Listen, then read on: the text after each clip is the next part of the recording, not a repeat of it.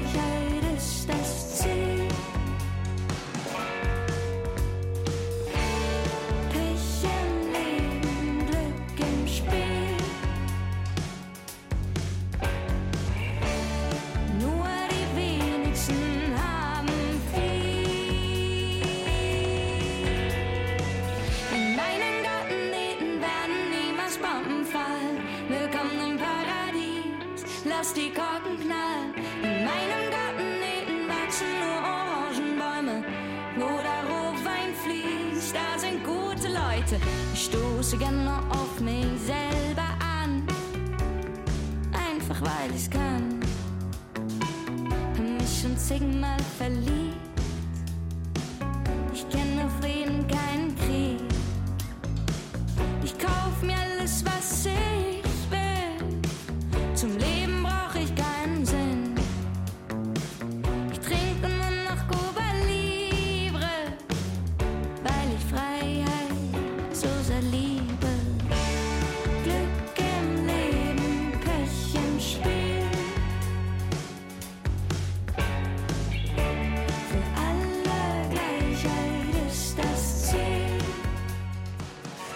Nur zehn Monate lang war der renommierte Wissenschaftshistoriker Marcel Lepper im Amt. Da wurde er als Geschäftsführer der Karl Friedrich von Siemens Stiftung von einem Tag auf den anderen geschasst. Mit der fristlosen Kündigung erblühten die Gerüchte über jahrzehntelange Verflechtungen von Stiftungsmitgliedern mit der politischen Rechten in Deutschland, über eine erstrebte Aufarbeitung dieser ambivalenten Historie, über eine Modernisierung des Altherrenclubs. Durch einen Gerichtsbescheid wurde nun die Entlassung gegenstandslos. Die am Nymphenburger Kanal residierende Münchner Stiftung muss eine hohe Abfindung zahlen. Und Lepper, Jahrgang 1977, kann seine Version der Geschichte erstmals selbst schildern. Knut Korzen. Bis zu seinem Münchner Amtsantritt im April 2022 war Marcel Lepper Direktor des Goethe- und Schiller-Archivs der Klassikstiftung Weimar die 600 Millionen Euro schwere, 1958 vom Unternehmer und Mäzen Ernst von Siemens gegründete Karl Friedrich von Siemens Stiftung war für den renommierten Wissenschaftshistoriker ein nobler Ort, ein Ort für die Geisteswissenschaften insbesondere, ein Ort aber auch, der in gewisser Weise in seinen clandestinen Strukturen ein bisschen undurchschaubar war. Ich habe mir das Ganze von außen über zwei Jahrzehnte aus der Ferne angesehen, hatte mit dieser Stiftung aber nie im Besonderen zu tun. Und als diese Stiftung mich in Weimar anrief, da habe ich Bedingungen gestellt, zur Öffnung, zum Strukturwandel, zur historischen Aufarbeitung. Nur um dieser Öffnung willen bin ich überhaupt gekommen. Schon im Tiefenmagazin der Weimarer Klassikstiftung hatte Lepper gegraben und interessante Funde aus der NS-Vergangenheit gemacht. In ähnlicher Weise wollte er in München ausleuchten, inwiefern der erste Geschäftsführer der Karl Friedrich von Siemens Stiftung, Armin Mohler, ein Netzwerker der neuen Rechten und Fürsprecher der konservativen Revolution, die Stiftung von 1964 bis 1985 womöglich für seine politischen Zwecke instrumentalisiert hatte. Diese Stiftung hat ein gigantisches Archiv, das diese ganzen rechten Netzwerke dokumentiert. Und zwar nicht nur die der Stiftung, sondern rechte Netzwerke, die quer in die Parteienlandschaft auch hineinragen, die in den Literatur- und Wissenschaftsbetrieb hineinragen. Die Stiftung hat über Jahrzehnte dieses Archiv nicht nur gesperrt, nicht zugänglich gemacht für die Forschung, obwohl es viele Projekte gab, sondern auch geleugnet, dass es solche Überlieferungen in dieser Stiftung überhaupt gibt. Und dieses Archiv ist da und ich bin natürlich angetreten, das nicht nur zu digitalisieren, sondern mit Zeithistorikerinnen und Zeithistorikern Projekte zu machen. Hier mit dem IFZ, also mit dem Institut für Zeitgeschichte in München, aber auch mit vielen Zeithistorikern in der Republik, weil man da polyperspektivisches Herangehen braucht. Es kann sein, dass die Stiftung das sich jetzt sogar zu eigen macht, aber in meiner Zeit bin ich da auf sehr schwere Blockaden gestoßen. Marcel Lepper hatte 2022 die Nachfolge des langjährigen Geschäftsführers Heinrich Meyer angetreten, der 37 Jahre lang diese Institution zur Förderung der Künste und Wissenschaften geleitet hatte. Der 70-jährige Meyer, der sich nunmehr mit dem Fantasietitel Direktor Emeritus schmückt, scheint auch nach seinem Ausscheiden eine Art Schattenherrschaft geführt zu haben, so berichten es mehrere Quellen. Zudem ist Meyers frühe Sympathie für rechtsextreme Ideen in seiner Zeit als Gymnasiast dokumentiert in mehreren Ausgaben des von ihm herausgegebenen Schülermagazins Im Brennpunkt. Darin besprach er unter anderem in den Jahren 1970 und 1972 Bücher Armin Mohlers und zitierte zustimmend aus diesen. Der junge Meyer schrieb über deutsche Dauerkapitulanten, warnte mit einschlägig bekannten rechtsextremen Phrasen vor einer Charakterwäsche durch amerikanische Charakterreformer. Der Bayerische Rundfunk hat den heute in den Vereinigten Staaten lehrenden Meyer, der sich derzeit an der Universität von Chicago aufhält, um eine Stellungnahme gebeten.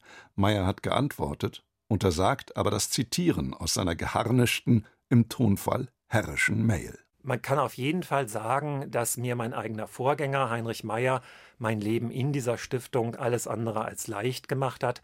Heinrich Meyer ist ein einerseits als Philosoph einschlägig bekannter Wissenschaftler, andererseits aber weiß die Welt auch, dass er aus diesen rechtslastigen Netzwerken persönlich kam. Viele haben immer gesagt, dass er damit abgeschlossen hat, in der Stiftung schon und ob das so ist, das wird die Forschung eines Tages zeigen. Der Historiker Moritz Fischer vom Münchner Institut für Zeitgeschichte hat in einem kürzlich veröffentlichten Aufsatz über die neue Rechte im letzten Jahrzehnt der Bonner Republik das rechtsradikale Dreigestirn Armin Mohler, Franz Schönhuber, den einstigen stellvertretenden BR-Chefredakteur und späteren Mitbegründer der Partei Die Republikaner, sowie Helmut Diewald, einen neurechten Erlanger Historiker, detailliert untersucht. Das Trio verfolgte Ende der 70er, Anfang der 80er Jahre den Plan eines Deutschlandrats. 1979 veranstaltete die von Mohler seinerzeit geführte Karl Friedrich von Siemens Stiftung, wie Fischer berichtet, eine Tagung zum Thema Die deutsche Neurose über die beschädigte Identität der Deutschen. Unter den Teilnehmern Heinrich Meyer, der spätere Nachfolger Mohlers. Die Siemens Stiftung hatte nicht explizit etwas mit dem Deutschlandrat zu tun, aber für die neue Rechte spielt das natürlich eine wichtige Rolle. Und diese Themen setzt Mohler natürlich nicht zufällig auf die Agenda der Stiftung. Gewiss war der Deutschlandrat auch eine Folge dieser Tagungen, weil hier die intellektuelle Vorarbeit für die Proklamation des Deutschlandrats beispielsweise geleistet wurde. Dem Deutschlandrat war keine lange, geschweige denn große Geschichte beschieden. Aber das ist für Marcel Lepper nicht entscheidend. Für ihn zeigt sich auch hierin die Janusköpfigkeit der Karl Friedrich von Siemens Stiftung. Ja, das ist sozusagen immer eine Institution mit einem Doppelgesicht gewesen. Doppelgesichtigkeit vor 1985 ganz klar nach außen eine volksbildende Institution, in der es also einen kommentierten Schallplattenabend gab und das Bildungsbürgertum sich dort einfand, um sich alter Zeiten zu erinnern. Gleichzeitig aber auch eben ein rechter Think Tank mit sehr, sehr starken medialen Vernetzungen, auch in den Springer-Konzernen, in andere Bereiche hinein. Dass das nicht erfolgreich war, heißt ja nicht, dass es das nicht gab. Und mit Erfolg meint man hier durchschlagenden Erfolg. Diese Netzwerke haben aber sehr stark gewirkt und Schönhuber selber ist ein Fall, das ragt ja weit in den bayerischen Rundfunk und ins Fernsehen hinein. Nach 1985 ist das subtiler. Da bildet sich so eine Art von Deckgeschichte über herausragende Wissenschaftlerinnen nicht, sondern fast ausschließlich Wissenschaftler, die dort eingeladen wurden. Auf der anderen Seite aber weiterhin narrative, habituelle Formen, die sehr, sehr nicht nur rückwärtsgewandt, sondern auch rechtslastig waren. Das beginnt eben bei diesen misogynen Strukturen und endet bei einer Deutschlandkarte aus der NS-Zeit, die ich am ersten Tag meiner Amtszeit habe abhängen lassen im April 2022. Die Münchner Karl Friedrich von Siemens Stiftung hat offenkundig vieles aufzuarbeiten. So sehr wie heute stand dieser im Nymphenburger Schlossrondell beheimatete geschlossene Club noch nie im Fokus des öffentlichen Interesses. Der Rauswurf des Wissenschaftshistorikers Marcel Lepper und die Verknüpfungen der Karl Friedrich von Siemens Stiftung mit der politischen Rechten. Den aktuellen Stand können Sie weiterverfolgen auf br24.de. Die politische rechte Szene weitet ihr Terrain aus. Sie hat die Kultur als Kampffeld entdeckt. Morddrohungen gegen Intendantinnen und Musiker, Skinhead-Aufmärsche vor Galerien, parlamentarische Anfragen über Theatermitarbeiter mit Migrationshintergrund, Bombendrohungen und Beleidigungen. Über 100 rechte Angriffe auf die Kunstfreiheit in fünf Jahren hat der Journalist und Theaterkritiker Peter Laudenbach dokumentiert und analysiert. Ob es ein Muster gibt und eine Strategie.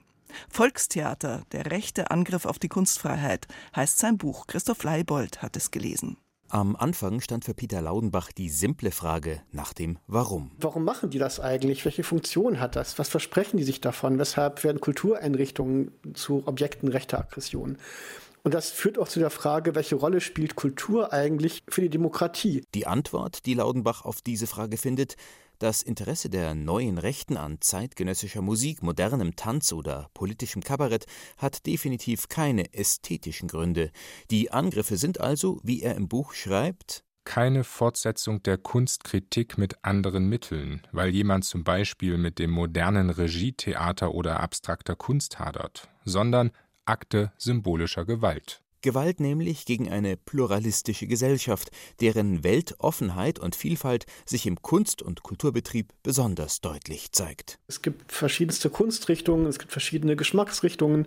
Und wenn Rechte natürlich davon träumen, so eine Art homogene Volksgemeinschaft, das sei das wahre Volk, da passt Pluralität nicht dazu. Die Angriffe einer neuen Rechten auf die Kultur zielen also, wie Peter Laudenbach absolut plausibel darstellt, auf die Demokratie als Ganzes. Zudem bieten sich Kulturinstitutionen auch aus ganz praktischen Gründen als Zielscheiben des antidemokratischen Störfeuers an. Theater oder ein Museum oder auch andere Kultureinrichtungen, Konzertsäle sind per se Bühnen der Aufmerksamkeit und sie versuchen möglichst offen zu sein. Ja, also man kommt leicht in ein Theater als ins Bundeskanzleramt. Es gab eine Aktion von, von Rechtsradikalen in Wien am Burgtheater, die Störung einer Vorstellung eines Stückes von Elfriede Jelinek. Die haben halt die Bühne gestürmt und da ein bisschen rumkalkelt. Die hatten mit sehr, sehr wenig Aufwand eine sehr große Aufmerksamkeit. Das macht Orte der Kunst in Anführungszeichen zu idealen Angriffszielen, ja, für rechte Aggression. Antidemokratisch motiviert, so hält Laudenbach fest, sind die Attacken aber oft auch dann, wenn sie sich an die Spielregeln der Demokratie zu halten scheinen. Etwa wenn sich Rechtspopulisten in Parlamenten äußern, wie Mark Jongen, der bei seiner Wahl zum kulturpolitischen Sprecher der AfD-Bundestagsfraktion erklärte, er wolle, Zitat, die Entziffung des Kulturbetriebs in Angriff nehmen. Oder der sachsen-anhaltinische AfD-Landtagsabgeordnete Hans-Thomas Tillschneider, der schon mal die Absetzung eines Opernintendanten fordert, weil ihm dessen Spielplangestaltung missfällt. Dann muss die ganze Willkommenspropaganda aus dem Spielplan. Natürlich, betont Peter Laudenbach, natürlich habe die AfD als Oppositionspartei das Recht, Kritik an Theatern und deren Subventionierung zu äußern.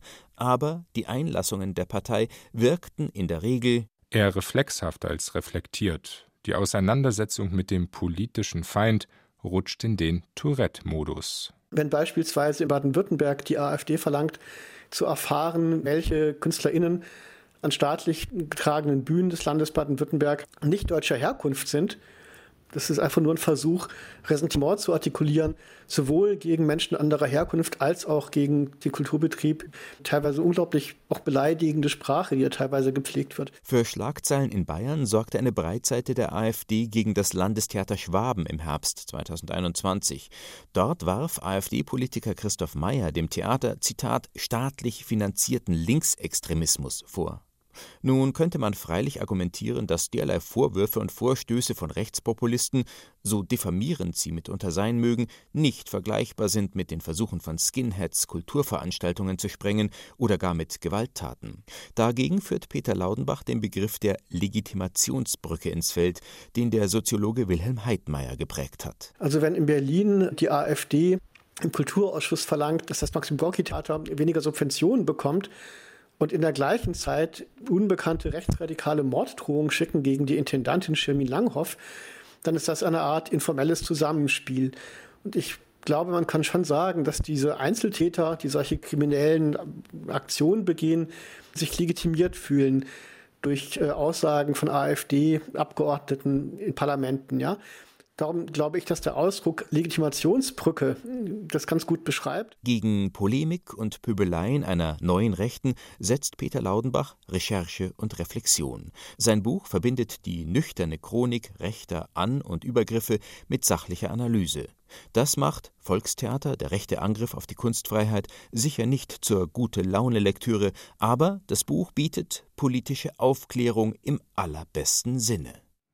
Und Volkstheater, der rechte Angriff auf die Kunstfreiheit von Peter Laudenbach ist im Wagenbach Verlag erschienen für 12 Euro. Und das sind zwei Singer-Songwriterinnen aus Zürich, das Duo Steiner und Madleiner und ihr Album Risiko. So schnell wie Zeit vergeht, so schnell vergönnt auch mir. Und wenn man sich drauf einlädt, ist man dann irgendwann am Ziel wo soll's hergehen? Auf einer letzten Fahrt. Was ist das, was bleibt und wie schnell ist es nur noch die Erinnerung? Ich kann dich sehen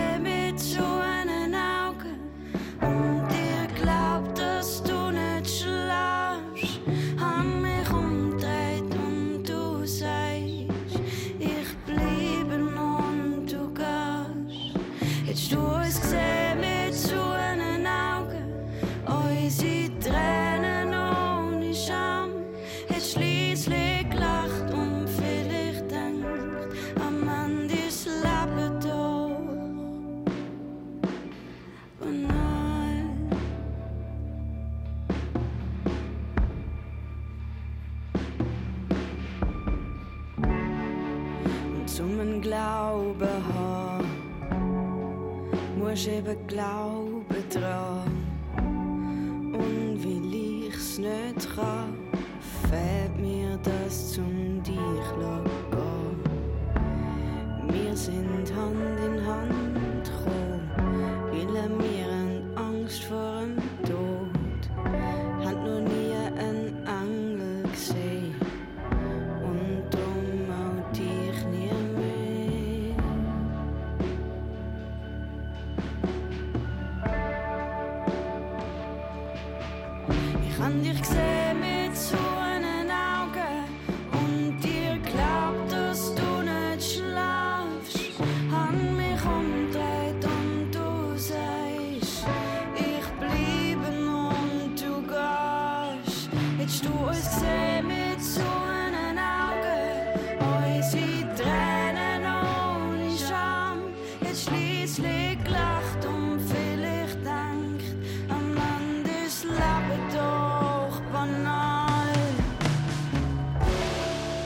Das Züricher Duo Steiner und Madleiner.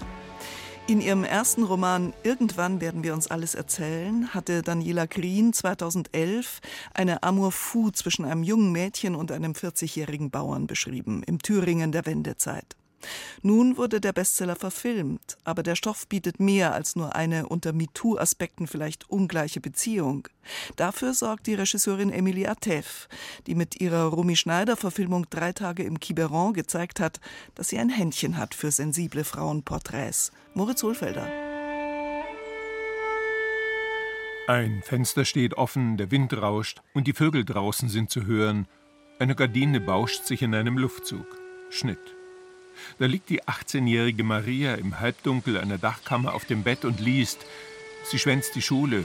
Ein Sonnenstrahl fällt ins Zimmer und sorgt für ein Hell-Dunkel, wie es sonst altmeisterliche Gemälde prägt.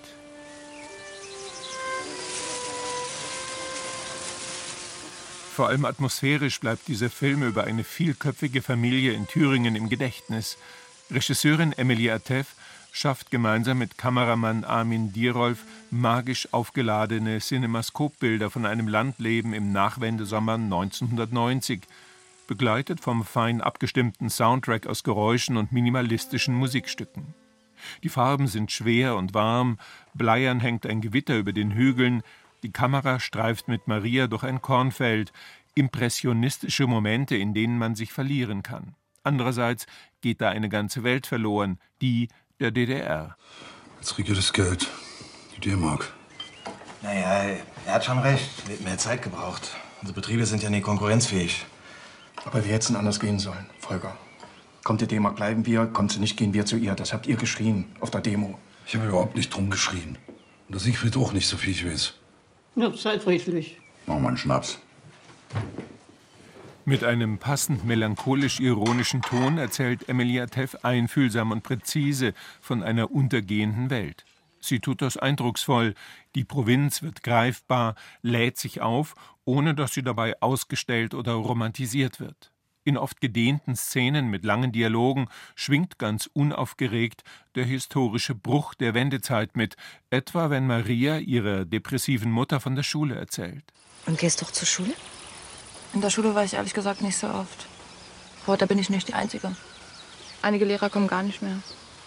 Vielleicht mache ich gar kein Abitur. Schwester, ohne wie es weitergehen soll.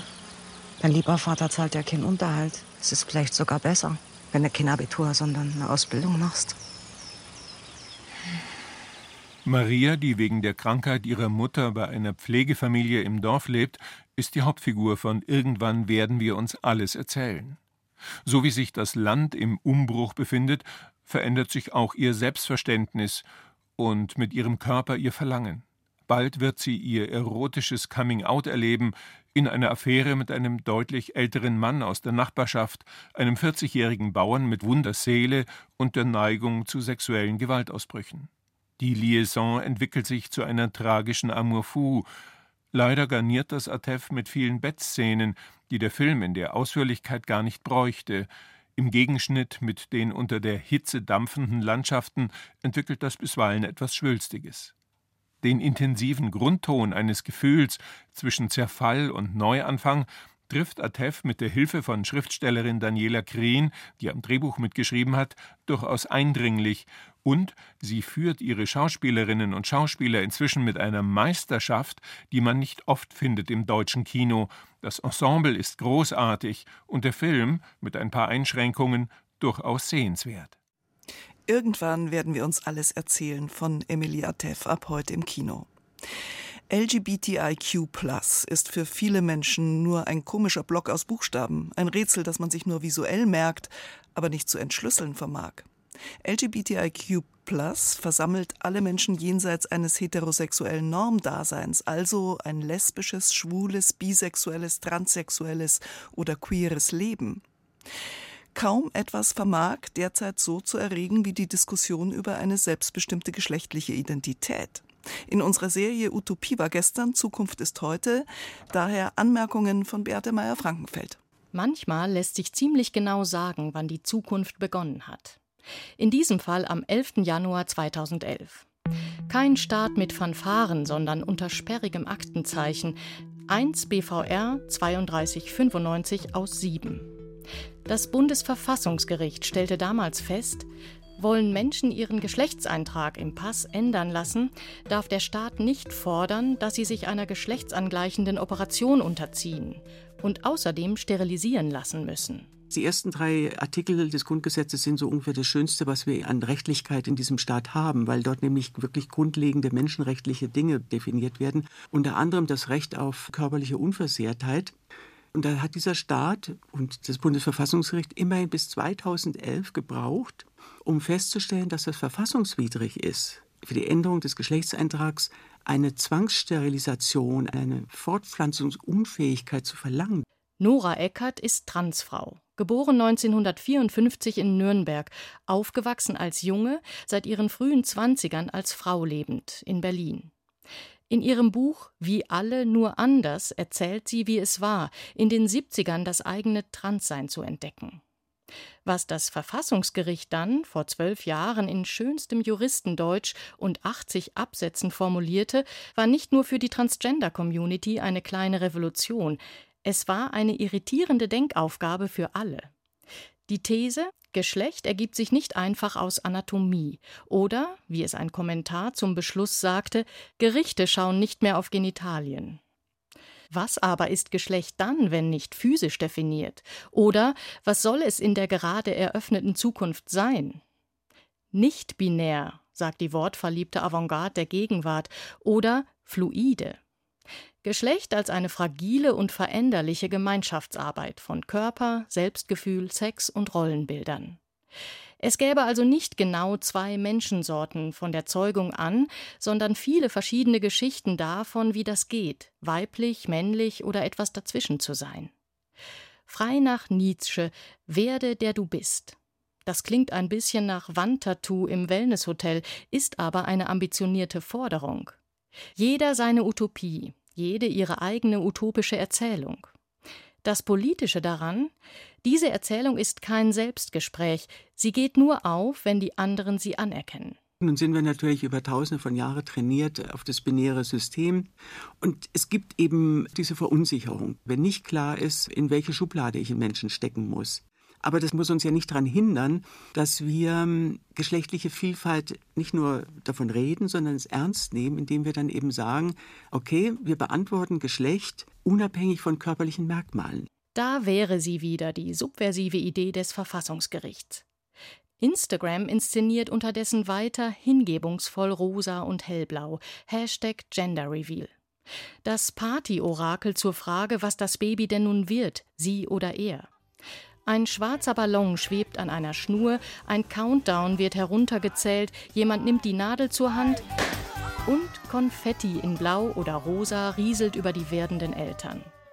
Die fallen sich, so will es das Ritual, jubelnd in die Arme, egal was rauskommt, fast so, als feierten sie die Erleichterung darüber, dass das Kind überhaupt ein Geschlecht hat, eine Art fixe Natur in all der Luftballonkünstlichkeit. Doch partywürdig ist genau genommen gerade nicht diese Portion Natur, das vermeintlich biologische Schicksal, sondern der ganze große Rest. Das, was wir draus machen. Eine Welt mit Nagellackmännern, Holzfällerhemdenmännern, Mädchen, die immer Frauen werden wollten und Frauen, die früher mal Jungs waren. Menschen, die weder noch sind und Babys, die man sich nicht gleich in zweierlei Pastell vorstellt. Und wenn sich das auch wieder nach Pastell anhört, nach einer Geschlechterordnung, die partout keine sein will, dann ist das eben die Utopie. Beate Meyer-Frankenfeld über gesellschaftliche geschlechtliche Vielfalt in unserer Serie Utopie war gestern, Zukunft ist heute. Und für die heutige Gegenwart noch der Hinweis Capriccio schauen, 22.45 Uhr im bayerischen Fernsehen über die Münchner Maximilianstraße und den unsterblichen Österreicher.